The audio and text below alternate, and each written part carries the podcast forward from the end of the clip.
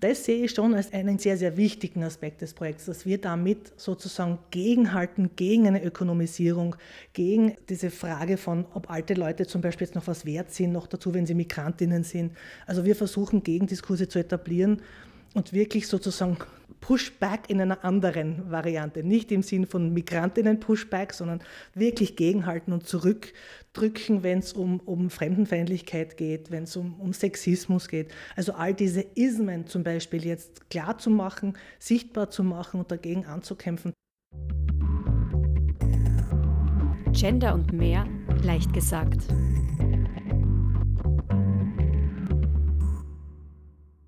Hallo zur zehnten Ausgabe von Gender und mehr leicht gesagt, der Wissenschaftspodcast zu aktueller Geschlechter- und Diversitätsforschung. In dieser Episode sprechen Ulla Krieberneck und Anna Keinradl vom Zentrum für interdisziplinäre Alterns- und Care-Forschung über ihr Projekt Gender Matters Aging, Care and Migration. Durch die kritische Linse der Geschlechter- und Intersektionalitätsforschung – betrachten sie gemeinsam mit ihrem Forschungsteam das Zusammenspiel von Altern, Care und Migration. Denn vor allem Migrantinnen sind im Altern im Bereich von Gesundheits- und Pflegeleistungen besonderen Dynamiken von Unsichtbarmachung und Marginalisierung ausgesetzt. Mehr dazu hört ihr, hören Sie im folgenden Gespräch. Mein Name ist Ulla Krieberneck und ich bin seit Dezember 2022 Professorin für kulturwissenschaftliche Alterns- und Care-Forschung und auch die Leiterin dieses Zentrums, des Zentrums für interdisziplinäre Alterns- und Care-Forschung an der Uni Graz. Das Zentrum gibt es jetzt seit zwei Jahren und ähm, diese Professur wurde eingerichtet, aber mein Hintergrund ist eigentlich die Amerikanistik, die Nordamerikanistik und mein Forschungsbereich da sind eben die Alternswissenschaften und auch neuerdings die Care Studies, wie wir sie halt nennen. Und ich interessiere mich vor allem für zeitgenössische Literatur und Film, also für kulturelle Repräsentationen der Gegenwart, in denen es um Altern und alle Formen des Sorgetragens geht. Vor allem aber interessieren mich institutionelle Sorgekontexte, wie zum Beispiel das Altersheim, das Pflegeheim, und diese Care Home Stories eben, die in der nordamerikanischen Literatur und im Film ja sehr, sehr stark erzählt werden. Die Räume des Alterns und des Sorgetragens sind für mich höchst interessant. Mein Name ist Anna Keinradl. Ich bin wissenschaftliche Mitarbeiterin am Zentrum hier für interdisziplinäre Alterns- und Care-Forschung. Ich bin Ethikerin, unterrichte auch Medizinethik auf der Med-Uni und schreibe hier meine Dissertation zu älteren Migrantinnen im österreichischen Gesundheitswesen. Was mich daran fasziniert und interessiert, sind, ist, wie Gerechtigkeit verhandelt wird und wie das aufgenommen wird in Gerechtigkeitstheorien. Also das ist so dieser ethische Fokus darauf. Und das ist auch das, was, was mein Fokus sonst ist. Wie werden Anthropologien verhandelt in Erzählungen vom Altern? Wie wird, indem er über Autonomie im Alter redet, indem er über gesundes Altern redet, welche Menschenbilder spiegeln sich da drinnen? Wie wird da Gerechtigkeit verhandelt, wenn über Pflegeheime gesprochen wird? Äh, wie werden Erzählungen über das Leben aufgenommen, das gute Leben aufgenommen von älteren Migrantinnen? Das ist so mein Fokus, also in der Ethik, implizite Anthropologien, aber auch so Verhandlungen von Werten und Normen. Wir sitzen ja heute hier gemeinsam an einem Tisch, um uns über das Elisabeth List Fellowship Projekt zu unterhalten mit dem Titel Gender Matters, Aging Care und Migration. Und da ist ja jetzt auch der Geschlechtsbegriff vorhanden. Und mich würde jetzt, bevor wir wirklich auf das Projekt eingehen, noch interessieren, wie Sie zur Genderforschung kamen, auch dazu, das ins Projekt einzubauen. Ich meine, das ist jetzt bei Ihren beiden Vorstellungen eh schon ein bisschen durchgeklungen, auch wo das Interesse vielleicht herkommen könnte, aber vielleicht können Sie das jeweils noch mal ein bisschen genauer beschreiben. Der Fokus also der Geschlechterstudien bei mir kommt ganz klar aus der Amerikanistik. Die hat ja traditionell auch einen feministischen Ansatz und auch aus der feministischen Kulturwissenschaft natürlich. Ähm, ich bin auch im Doktoratsprogramm Gender tätig und die Linse vor allem auch der, der, feministischen Alternsforschung hat mich interessiert, weil im Second Wave Feminism eigentlich das Altern ausgespart war. Da ging es hauptsächlich um jüngere Frauen. Neuerdings geht es mir aber um Gender auch in der Frage der Medizin. Wie die Anna schon gesagt hat, du unterrichtest ja auch an der Medizinuni und das ist auch fürs Zentrum ein Schwerpunkt, der Unterricht an der Med-Uni, wo ich ja auch tätig bin, ähm, in der narrativen Medizin. Und auch da fällt mir auf, dass, da, eine Frage von Gendermedizin und Erzählungen von weiblichen Krankheiten quasi, Krankheitsbildern, höchst relevant sind. Und also ich möchte eben wirklich so diese, eine intersektionelle Linse natürlich, aber schon eine feministische Forschungslinse stark in meine Forschung einbringen. Ich möchte vielleicht ganz kurz, weil die Frage war, wie man da, da dazu zu einem Thema auch gekommen ist, ganz kurz biografisch auch sozusagen ausholen, dass ich vielleicht eine, ein Stück weit eine, auch eine typische Vertreterin für manche Gruppen in meiner Generation bin, äh, dass ich immer geglaubt habe, das ist nicht mehr relevant bis zu dem Punkt, wo es für mich relevant worden ist. Und das merke ich immer stärker. Und das ist dann parallel gegangen mit äh, dem Entdecken der Alternswissenschaften und wo dieses Thema Gender so zentral relevant ist, dass es ohne nicht geht. Das hat sich, also da hat sich für mich so eine biografische Entdeckung zusammengetan mit, ein, mit einer Forschungsentdeckung. Ich glaube, das, das kommt auch ganz stark, wenn man selber Kinder kriegt. Dann kommt noch einmal, noch einmal eine verstärkte aber verstärktes Bewusstsein dafür auf, wie sehr man als Frau und Mutter plötzlich festgezurrt wird in einer Rolle, die, also mich hat das fertig gemacht damals und seit damals speziell habe ich das auch noch viel mehr gespürt, diesen Satz, the personal is political. Das ist mir da richtig klar geworden, was ich aus der Amerikanistik eh immer schon gewusst habe. Ja. Und das ist für mich parallel gegangen mit einem Schritt in die Alternswissenschaften, äh, wo ich zuerst auch angenommen habe, das sind immer die anderen. Also ich beschäftige mich jetzt mit Themen der anderen. Äh, dann ist plötzlich um Autonomie gegangen und ich habe gesehen, ja, das ist genau die Fragen, die in meinem Leben gerade relevant sind, um gutes Leben, Verhandlungen des guten Lebens gegangen und bin plötzlich konfrontiert worden mit Idealvorstellungen, Normierungen, die nicht zu meinem Leben gepasst haben. Und da dann sozusagen entdecken, weder in dem einen noch in dem anderen sind das die anderen. Das beschäftigt, das ist ganz zentraler Teil meines Lebens. Und das, ist, also das war für mich eine wichtige Entdeckung, dass wie, wie, das, wie sehr das zusammengeht, diese Forschungsinteressen und diese biografischen Entdeckungen. Und dazu kommt auch noch, also die, die, ich glaube, die Biografie ist ganz relevant bei sowas. Und dazu kommt aber auch noch, dass man bei den Studierenden auffällt, dass es so eine Art neokonservativen Backlash gibt, was Feminismus betrifft und was Gender Studies betrifft. Also, dass Gender Studies jetzt hingestellt werden als das absolut obsoleteste Studium, das es überhaupt gibt. Ja, wozu macht man Gender Studies bitte? Das ist so eine, so Art Lächerlichmachung. Und ich glaube, da schrillen die Alarmglocken jetzt, dass wir in den Geisteswissenschaften vor allem ansetzen müssen, wo wir eben tätig sind, auch oder Sozialwissenschaften auch und, und da ein bisschen gegensteuern müssen. Und das nachher nochmal mehr, gerade für eben narrative ältere Migrantinnen zum Beispiel. Da ist Gender eine ganz zentrale Frage. Da ist eine intersektionale Linse ganz wichtig, aber mit einem ganz starken Fokus auf Gender. Also da werden Themen wie äh, Körperlichkeit verhandelt, beispielsweise, das war jetzt ein Pünktchen vielleicht, wo diese Gender-Perspektive ganz zentral ist. Also wir sind jetzt schon quasi mitten eingestiegen in das Thema, äh, in das Projekt. Das wir jetzt im Interview vielleicht abgekürzt Gender Matters ähm, bezeichnen.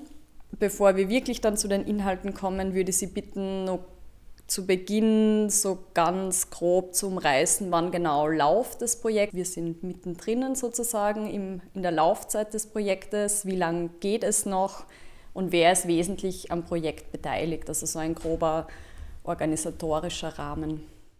Da sage ich vielleicht die Laufzeit, oder? Die Laufzeit ist eben von Sommer, im Sommer hat es angefangen und es dauert bis Februar 24.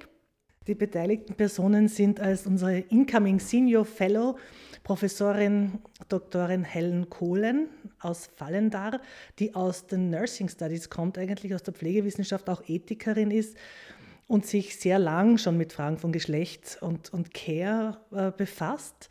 Und sie kommt jetzt auch immer wieder und jetzt im Sommer dann ein bisschen äh, konzertierter quasi. Also Helen Kohlen einerseits und auf der Ebene der Doktorandinnen ist es eben Anna Keinrad, die Sie ja jetzt auch hören.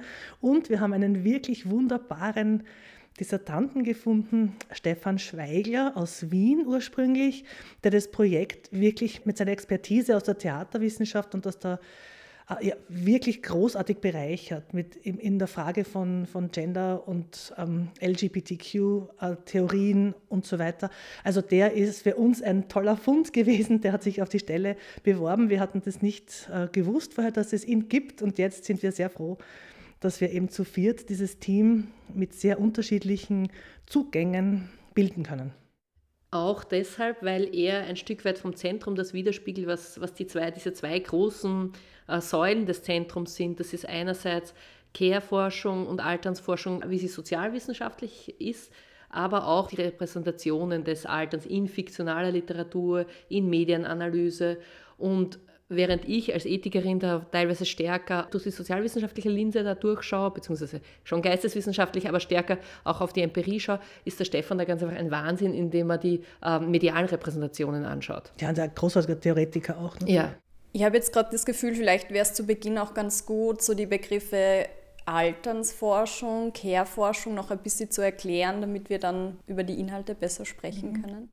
Die Alternsforschung ist recht leicht erklärt. Wir haben das vor langer Zeit schon einmal probiert und die einfachste Erklärung ist, das ist so wie Gender Studies, nur ist die Linse halt das Alter. Aber es ist eben keine biogerontologische Alternsforschung. Wir schauen uns nicht das Zellaltern an und wir glauben auch nicht, dass wir ewig leben sollen. Im Gegenteil, wir kommen aus der kulturwissenschaftlichen Alternsforschung, deren Prämisse ist, dass wir schauen, was bedeutet es in unserer Gesellschaft oder in meinem Fall eben in der nordamerikanischen, den Gesellschaften, äh, äh, alt zu werden und zu altern. Es geht nicht nur um Hochaltrigkeit, es geht überhaupt um diesen Alterungsprozess. Es ist einerseits ein Prozess, andererseits ein Zustand. Und es geht uns darum, ja, natürlich schon auch ein, ein, ein gutes Altern für alle Menschen zu ermöglichen, ohne Diskriminierung. Es ist eine Frage des Anti-Ageism auch. Wir, wir kämpfen auch sehr stark gegen diese Altersdiskriminierung an, die eher auch diese Ängste vor dem Altern anspricht und das Alter nicht als das andere sieht. Die Alternsforschung kommt eben stark aus, den, aus dem nordamerikanischen Bereich und wir haben sie sozusagen jetzt ein bisschen hier in den österreichischen Bereich herüber übersetzt und auch im deutschsprachigen Bereich äh, wächst die jetzt sehr, sehr schnell. Die Care-Forschung ist auch noch ein Feld, das wir gerade versuchen zu etablieren. Die gibt es als solches, als theoretischen Rahmen. Aber es ist eben ein Feld und keine Disziplin, gleich auch wie die Altersforschung. Die ist keine Disziplin, sondern ein interdisziplinäres Feld. Und da geht es auch darum zu schauen, es geht um Care-Ethik einerseits, aber es geht andererseits wirklich auch um die Sorgestrukturen selbst. Das ist sozusagen ein, eine Political Economy of Care. Also eigentlich geht es auch um Sozialsysteme und Public Health. Klaus Wegleitner, der ja der stellvertretende Leiter des Zentrums ist, der kommt aus dem Bereich Soziologie und Public Health und beschäftigt sich schon lange auch mit Care-Systemen, mit Caring Communities. Und wir versuchen jetzt dieses Feld hier zu etablieren und aufzubauen, sowas wie einen Kanon vielleicht auch zusammenzustellen.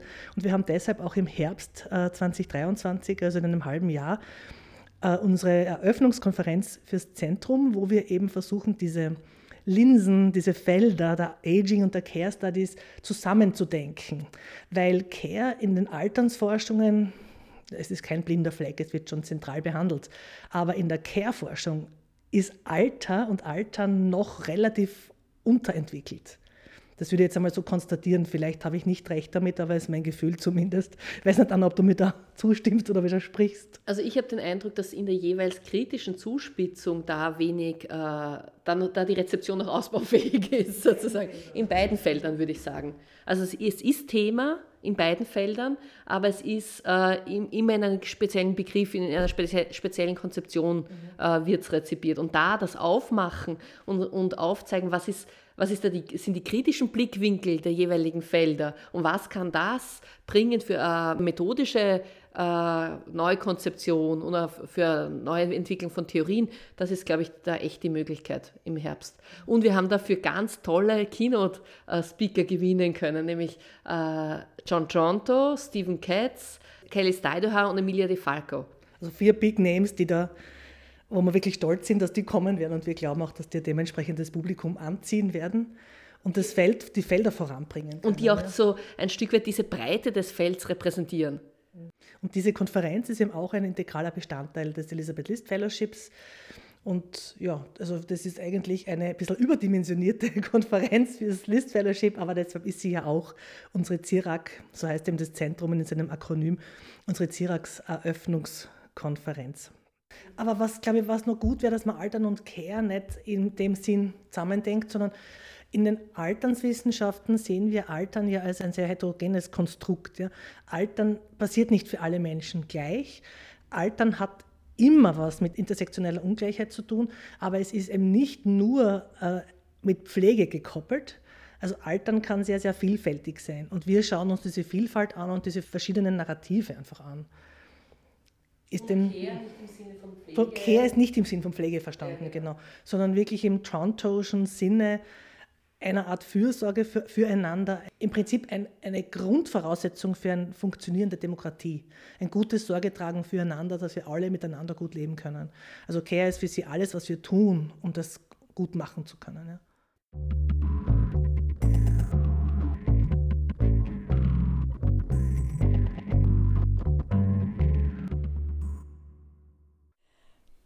Kommen wir nochmal zurück so zu den Forschungsfragen, die jetzt so zentral sind. Sie haben schon erwähnt, also Sie versuchen eben Alter, Care und Migration im Projekt zusammenzuführen.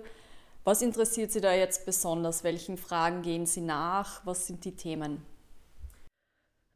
Unsere zentrale Frage ist, wie können Narrative älterer Migrantinnen besser wahrgenommen, verstanden und äh, aufgenommen werden, würde ich jetzt mal sagen. Und die Frage stellen wir uns einerseits auf einem methodischen Niveau. Dazu haben wir zum Beispiel einen Workshop im Juni mit Vera Kane, Marc Schweder und Merle Wessel, wo am einen Tag so dran ist, verschiedene Projekte, die es in dem Bereich schon gibt, unter, unter einer methodischen Perspektive zu diskutieren. Und am zweiten Tag wird Vera Kane ihre Narrative Inquiry vorstellen. Eine innovative Methode, die speziell entwickelt worden ist, um die Narrative von Menschen aus marginalisierten Gruppen besser aufzunehmen, die sehr ähm, zirkulär ein Stück weit ist, wirklich damit der Platz ist, weil man eben merkt, äh, die Methoden, die es aktuell gibt, die sind nicht zufriedenstellend. Man hat das Gefühl, da ist noch Potenzial zumindest da. Das ist das eine, das methodische Niveau. Äh, und dann ist noch das theoretische Level, wo wir sagen, wir müssen auch auf einem theoretischen Level das weiterentwickeln, damit wir diese Narrative gut aufnehmen können. Dazu war zum Beispiel der Workshop im Dezember da, wo es wirklich um den Care-Begriff gegangen ist und wieder aus einer interdisziplinären Sicht. Also da haben, wirklich, haben wir versucht, mit einem anderen Elisabeth List Fellowship gemeinsam äh, zu schauen, was braucht es für diesen Care-Begriff, damit wir den weiterentwickeln können. Was sagen unsere unterschiedlichen disziplinären Perspektiven darüber aus? Aber wie können wir einander auch befragen in unserer Perspektive von Care? Das war eine ganz spannende Perspektive mit der feministischen Geschichtswissenschaft, da nochmal sagen, okay, und wie, wie versteht ihr Care? Warum sagt ihr Fürsorge? Was, was ist da dahinter? Also das war ein sehr spannender und auch in der Konzeption durchaus herausfordernder Workshop, weil das interdisziplinäre Arbeiten ist herausfordernd. Mit welchem Elisabeth List Fellowship haben Sie da diesen interdisziplinären Austausch gehabt? Also wir haben das Glück gehabt mit Professor Heidrun Zettelbau und Viktoria Wind die das Projekt Kriegsfürsorge und Geschlechterpolitiken im Ersten Weltkrieg regionale und globale Dimensionen durchführen, da zusammenzuarbeiten zu können. Also ich glaube, wir haben da auch erkannt, dass wir die Intersektionalitätsforschung ganz ernst nehmen müssen, vielleicht auch methodisch noch weiterentwickeln müssen. Und was uns wichtig war, ist die Synergien zu nutzen zwischen diesen beiden List Fellowships. Ja. Und das hat gut funktioniert und es hat uns auch ganz stark aufmerksam gemacht auf die vielleicht auf die Forschungslücken, die es gibt, einerseits und auf die Probleme in der Care-Forschung noch, wo eben noch ein feministischer Blick zum Beispiel fehlt, wo gehört er noch weiterentwickelt. Ja, also ich glaube, wir sind da, wir haben so viele Baustellen entdeckt, die wir halt jetzt auch angehen. Und die, dieser Workshop im Dezember war zum Beispiel sehr, sehr relevant und auch im Mai dieses Jahres, also Mai 23, jetzt kommt Sally Chivers, die eine Geschlechterforscherin und Aging-Forscherin aus der Trent University in Kanada ist, also eine wirklich sehr, sehr renommierte Professorin dort im Bereich der Frauenforschung und der Geschlechterforschung generell. Und die macht mit uns einen Workshop zu Disability auch, Disability und Intersektionalität. Und wir werden einen Film besprechen, der in unserer Care Age Cinema-Reihe läuft. Wir haben ja seit letzten Oktober gemeinsam mit dem Zentrum für Südosteuropa-Studien eine Filmreihe etabliert im ähm, Filmzentrum im Rechbauer Kino und wir zeigen immer wieder äh, kontroversielle Filme, äh, unbekanntere Filme, aber Filme, über die man wirklich sehr, sehr gut diskutieren kann, die sich mit dem Thema Care und Altern eben befassen. Der Workshop dann, der zur Intersektionalität kommt, der wird den Film Cloudburst beinhalten, wo zwei alte lesbische Frauen, und das ist eine ziemliche Errungenschaft, dass auch alte lesbische Frauen in einem Film gezeigt werden, ähm, besprochen werden, und zwar von Sally Chivers eben, die darüber auch publiziert hat. Und wir werden uns dann mit den Studierenden diesen, diesem Film nähern und der Frage, wie eben eine intersektionelle feministische Linse auf diesen Film ausschauen kann. Und der letzte Film in der Reihe wird ein, ein albanischer Film sein, Daybreak, wo es um 24-Stunden-Betreuung geht, also um Live-in Caregivers. Ähm, ja, also auch diese Filmreihe ist ein Teil von unserem Fellowship. Und ja, also wir haben einfach wirklich vielfältige Aktivitäten da hineingepackt und wir sehen einfach, wie, wie herausfordernd das ist, aber auch wie schön das ist und was da auch weitergeht, ja, was im internationalen Kontext und mit den internationalen Kontakten, die wir da jetzt auch schon gehabt haben, aber auch dadurch weiterentwickeln können, jetzt alles passiert. Also wir sind, sind sehr froh, dass wir noch ein, ein Projektjahr vor uns haben. Und auch, wie sich das ergänzt mit anderen Projekten, die ähm, am SIRAC laufen. Also während das eher ein Projekt ist, das sozusagen die theoretischen und methodischen Fragen analysiert, haben wir parallel dazu ein Projekt, das äh, sehr partizipativ forscht mit älteren Migrantinnen und mit Menschen äh, aus schwierigen sozioökonomischen Verhältnissen und das genau da den Fragen nachgeht, partizipativ forschend mit dem Konzept der Living Labs, was heißt gutes Leben, was heißt Zusammenleben. Wir haben da das Glück, dass wir großartige Kooperationspartnerinnen haben in Graz, wie das Friedensbüro, Omega, den Migrantinnenbeirat, wo wir wirklich ganz nah mit den Menschen reden können, äh, entwickeln können, was heißt das gute Leben, was brauchen sie strukturell. Also wir wollen diese Perspektive nicht ausblenden, also nicht, nicht nur so auf Eigenverantwortung, die sollen das schon hübsch machen, äh, was, was kann man da kritisch nachfragen, aber was, was sagen die Leute auch wirklich selbst, wie sie das entwickeln wollen. Und das ergänzt sich ganz einfach großartig mit, mit diesem und auch noch anderen Projekten, die da am Zentrum laufen. Das ist ein vom FGÖ, vom Fonds Gesundes Österreich gefördertes Projekt, eben, das über die Caring Community Schiene läuft, wo Klaus Wegleitner und Annette Sprung die Projektleitung übernommen haben. Und da haben wir mit Annette Sprung auch eine der wirklich tollen Expertinnen in Graz zum Thema Migration hinzufügen können, weil das Thema bei uns eben, zwar du in deiner Dissertation bearbeitest, aber wir noch einmal diese Linse der Bildungswissenschaften da, äh, dazu bringen konnten. Sie haben im Zuge dessen erwähnt, dass interdisziplinäres Forschen auch durchaus herausfordernd sein kann. Vielleicht wollen Sie auf das nochmal ein bisschen eingehen, weil ich glaube, das ist auch für für alle Zuhörenden, die jetzt die Uni von Ihnen nicht kennen oder die Forschung von Ihnen nicht kennen, immer auch spannend, wie denn sowas in der Praxis dann ausschaut. Das Zentrum ist ja ein interdisziplinäres Forschungszentrum und damit meinen wir jetzt nicht die Literatur des 18. und des 19. Jahrhunderts als interdisziplinär, sondern wir meinen wirklich interdisziplinär von den medizinischen Wissenschaften, von den Naturwissenschaften bis hin eben über die Sozial- und Geisteswissenschaften äh, einen breiten Bogen zu spannen und das Thema Altern und Care und eben Gender natürlich auch gut anzuschauen. Was das bedeutet ist, man muss sehr viel Zeit investieren, um gemeinsam arbeiten zu können. Wir haben dazu auch immer wieder Workshops, also so zum Beispiel jetzt auch im April, wo wir das ganze Team in einem Teambuilding-Workshop mit dem Thema interdisziplinäres Arbeiten versammeln werden. Und äh, mit, mit Doktorin Karin Grasenik, die da ja eine Expertin dafür ist, und wir, wir, wir reiben uns da auch ganz schön aneinander. Und es gibt auch manchmal kleine Konflikte diesbezüglich, wo es um Definitionen geht, wo es um Wissenschaftshierarchien geht, wo es eben ein, wo ein Computerwissenschaftler vielleicht, den wir auch im Team haben, einen anderen Blick darauf hat, was Daten sind als wir und wie Daten generiert werden und welche Fragen von Machtstrukturen zum Beispiel da dahinter liegen. Das gehen wir von unterschiedlichen Seiten an. Ähm, es kostet sicher, ich würde mal sagen, ein Drittel bis zur Hälfte mehr Zeit, interdisziplinär zu arbeiten, aber es bringt auch viel. Und zur Interdisziplinarität bei uns kommt ja dann auch noch dazu, dass wir auch transdisziplinär arbeiten. Was wir definieren, auch eine, eine Arbeit über die Grenzen der Uni hinaus in die Praxis. Also wir möchten auch mit der Praxis, mit den Praktikerinnen und Praktikern gemeinsam arbeiten und Methoden etablieren oder auch Theorien weiterentwickeln, um auch zum Beispiel eine, eine forschungsgeleitete Politik dann machen zu können. Und da geht es uns nicht darum, die Praktikerinnen zu beforschen, sondern gemeinsam mit ihnen neue Fragestellungen zu etablieren und auch zu evaluieren, was die Forschung da bringen kann überhaupt. Und das ist schon herausfordernd. Also wir haben eben nicht den Blick auf eine bestimmte Zeitkategorie, auf die Romantik oder auf die Postmoderne oder so, wo man sich dann wirklich hineinackern kann, sondern wir arbeiten sehr breit in einem großen Überblick und das ist halt auch manches Mal als vielleicht beliebig gesehen. Das ist schon die Gefahr dahinter. Und deshalb haben wir eben ein paar Forschungsschwerpunkte für uns definiert, an denen wir uns so entlang handeln, damit wir eben bei manchen Themen in die Tiefe gehen können. Und eben Gender ist eben so ein Thema, Gender und Migration zusammengedacht. Mit, dem, mit der, natürlich der Frage des Alterns. Also ich kann da jetzt vielleicht aus der äh, Perspektive der Mitarbeiterin nochmal sprechen, dass das das Faszinierende ist am Zentrum. Also das ist das, das Harte teilweise, weil man wird im eigenen Selbstverständnis, in das man gerade hineinsozialisiert wird sozusagen, auch in Frage gestellt.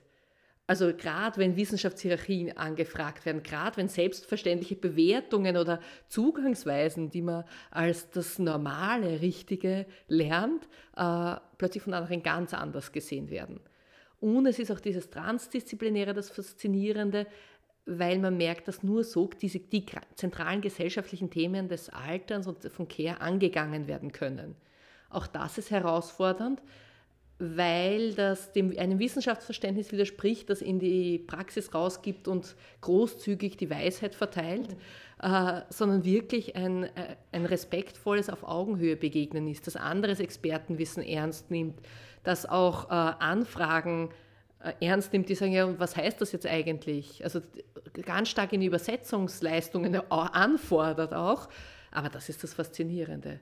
Das sehe ich wirklich als, als, Qualität des Zentrums und ich bin auch dankbar dafür, dass die Mitarbeiterinnen und Mitarbeiter das mittragen und dass da eben diese Offenheit und die Energie da ist, das zu tun. Das ist irre anstrengend. Ich sehe aber auch von außen wird es geschätzt. Also die Stadt Graz, das Land Steiermark, ähm, Praxispartnerinnen wie eben die Caritas, die Lebenshilfe zum Beispiel, Volkshilfe auch, die kommen auf uns zu und merken, dass jetzt die Uni sich in diesen Bereichen sehr nach außen öffnet und dass es da wirklich eine Offenheit gibt, äh, da gemeinsam zu arbeiten. Und ich glaube, es war ein strategisch sehr geschickter Zug der Uni und ich bin auch sehr froh darüber, das Zentrum zu etablieren. Genau aus diesem Grund, weil das eben ein Querschnittsthema ist. Also das Projekt läuft jetzt seit Sommer 2022, genau. Und läuft jetzt eigentlich ja nur relativ lange, aber ein paar Sachen sind vielleicht schon passiert und vieles ist noch geplant, wie wir schon gehört haben. Gibt es schon erste ja, Ergebnisse, ist jetzt vielleicht zu viel, aber gibt es schon erste Erkenntnisse, die Sie vielleicht auch schon teilen möchten oder ist es jetzt noch viel zu früh, um nach sowas zu fragen? Ein Ergebnis aus dem Projekt, das für mich ganz zentral ist, ist das Netzwerken.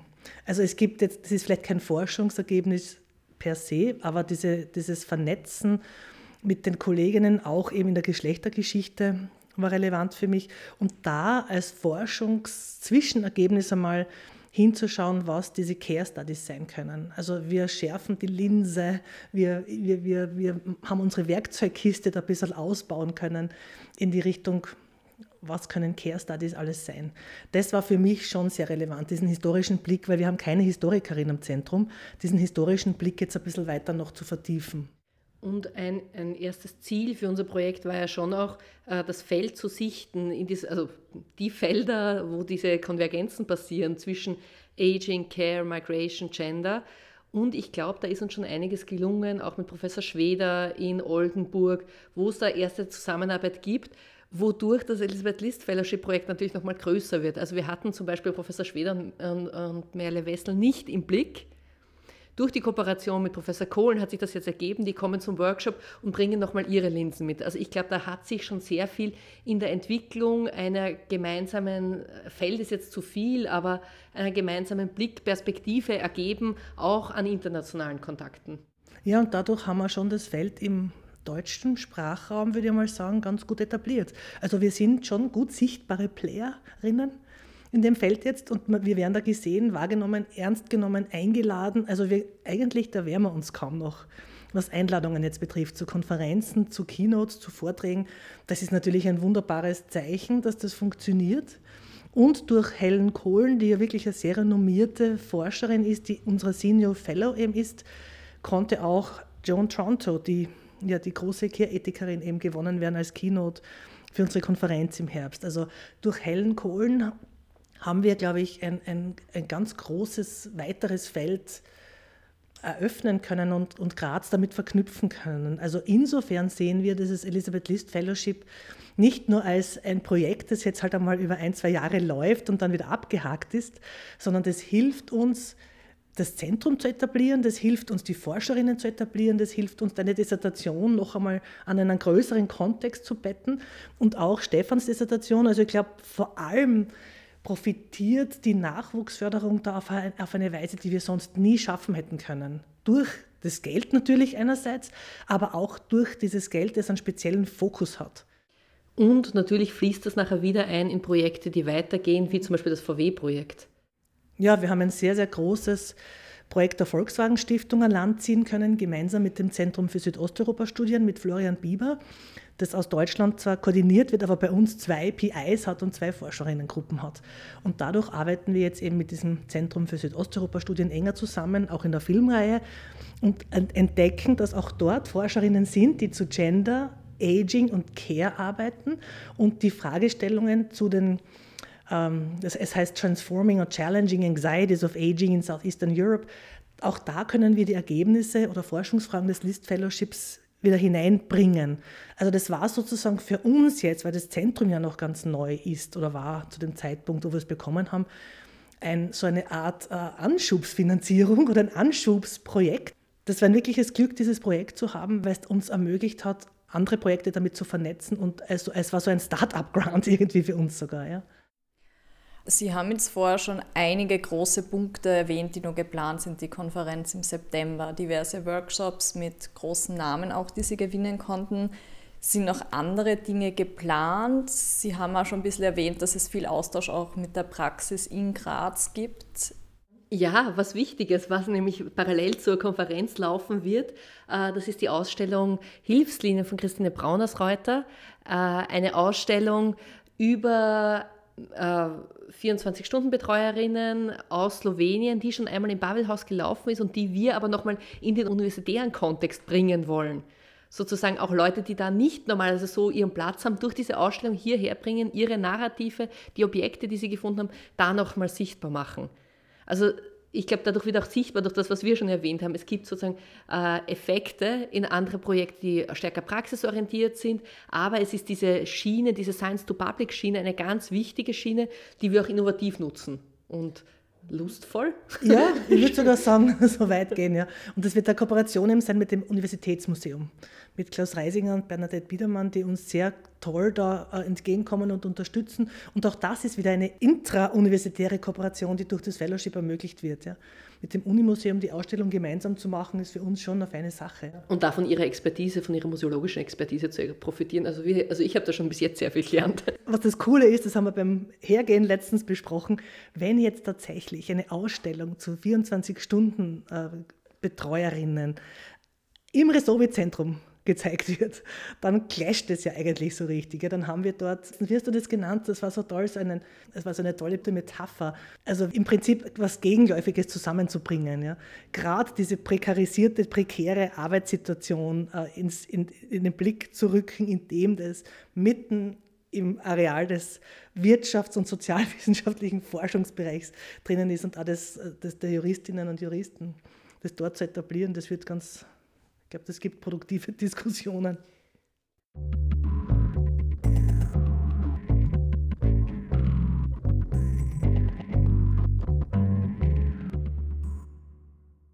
Es ist jetzt eigentlich schon ganz viel durchgeklungen, aber ich würde Sie jetzt bitten, das vielleicht nochmal auf den Punkt zu bringen. Also der Podcast mhm. Gender und mehr versucht ja, universitäre Forschung einem breiteren Publikum zugänglich zu machen.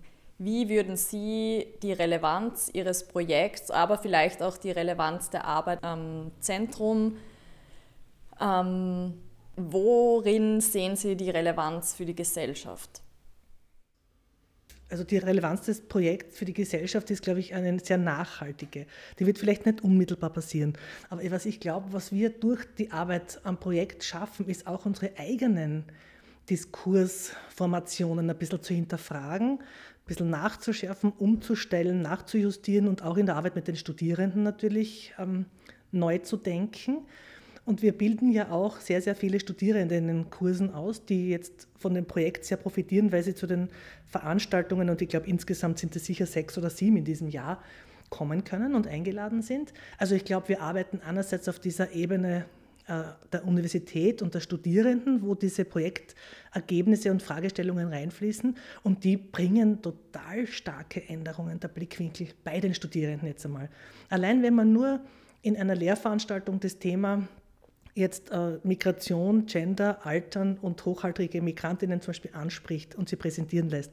Ich glaube, es geht über die Ebene der Studierenden einerseits, andererseits ganz stark auch über die öffentliche Wahrnehmung durch Dinge wie die Ausstellung, durch Dinge wie die Filmserie, die wir haben, durch die offizielle Ringvorlesung, die es auch gibt zum Thema Hospiz. Also all diese Öffentlichkeitsarbeit, die wir da machen, ähm, die, ich würde mal sagen, alle Veranstaltungen sind für, für breite Öffentlichkeit zugänglich.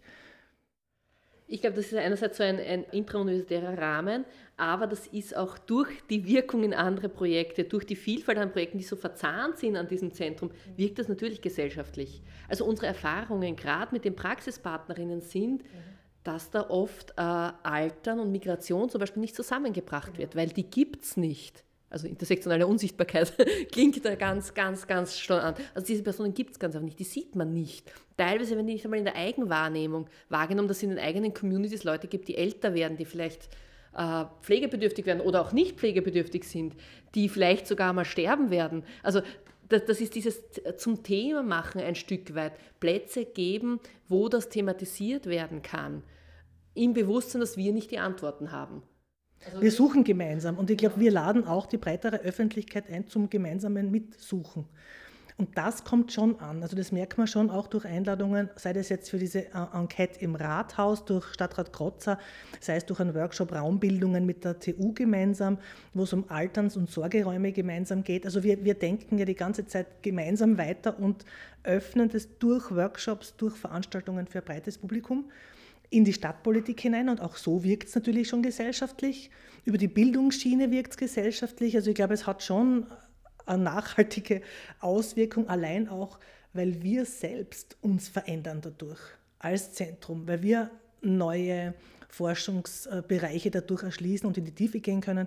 Und ich bin ganz, ganz, ganz stark davon überzeugt, dass geisteswissenschaftliche Forschung, auch wenn sie nicht immer in so großen Zahlen messbar ist, wie eben super Riesenprojekte, die wir ja auch haben. Ja, das VW-Projekt hat ja unter anderem eineinhalb Millionen Euro gebracht.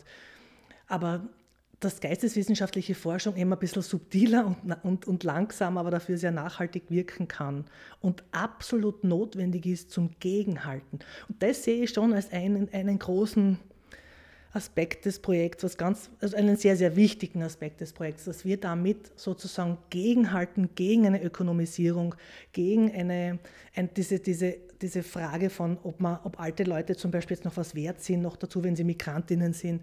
Also wir versuchen Gegendiskurse zu etablieren und wirklich sozusagen zu, Pushback in einer anderen Variante. Nicht im Sinn von Migrantinnen-Pushback, sondern wirklich gegenhalten und zurückdrücken, wenn es um, um Fremdenfeindlichkeit geht, wenn es um, um Sexismus geht. Also all diese Ismen zum Beispiel jetzt klar zu machen, sichtbar zu machen und dagegen anzukämpfen, das sehen wir sehr wohl als auch eine Aufgabe des Zentrums, also Antidiskriminierungsschiene, die da drinnen ist auch. Und aber dabei auch die eigenen Methoden zu hinterfragen. Genau.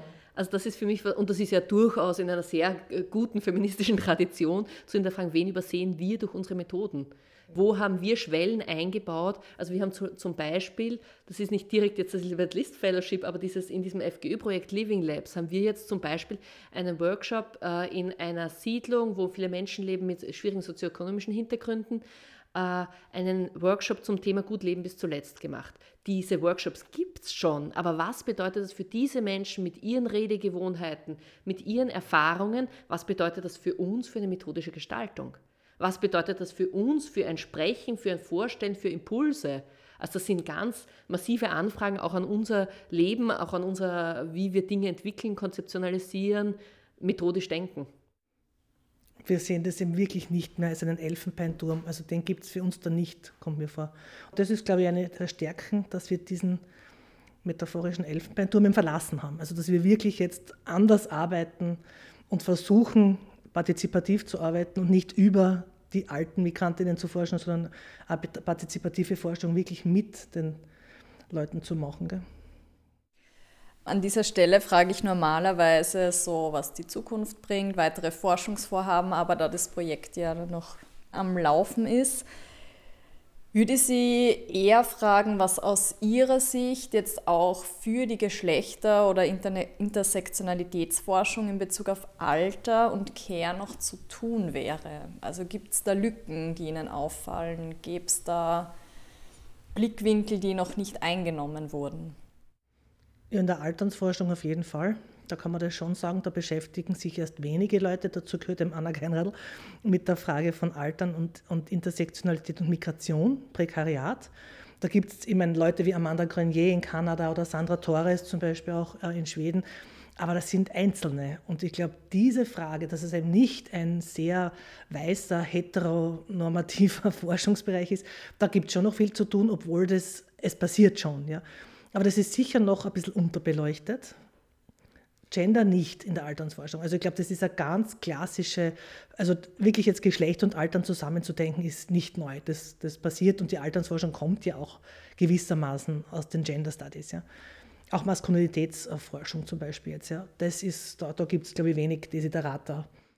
Aber ich habe auch den Eindruck, das sind auch Themen, die poppen jetzt so auf und ich finde das schön. Also ich, also ich habe für uns jetzt nicht den Anspruch, dass wir etwas finden, das niemand anderer hat.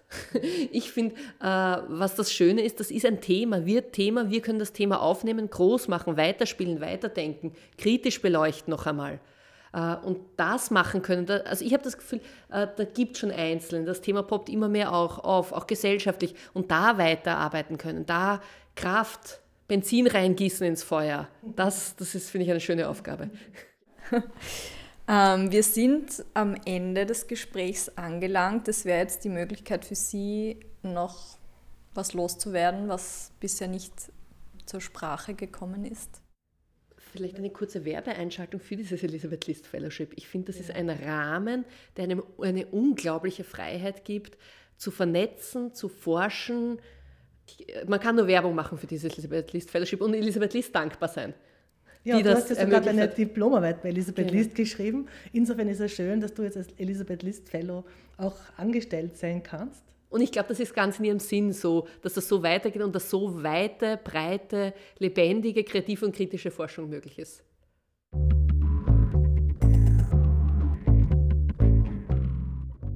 Das war die neunte Ausgabe von Gender und mehr leicht gesagt im Gespräch mit Ulla Krieberneck und Anna Keinradl vom Zentrum für interdisziplinäre Alterns- und Care-Forschung. Weiterführende Informationen und Literatur zum Thema finden sich wie gewohnt in den Show Notes. Danke fürs Zuhören. Bis zum nächsten Mal.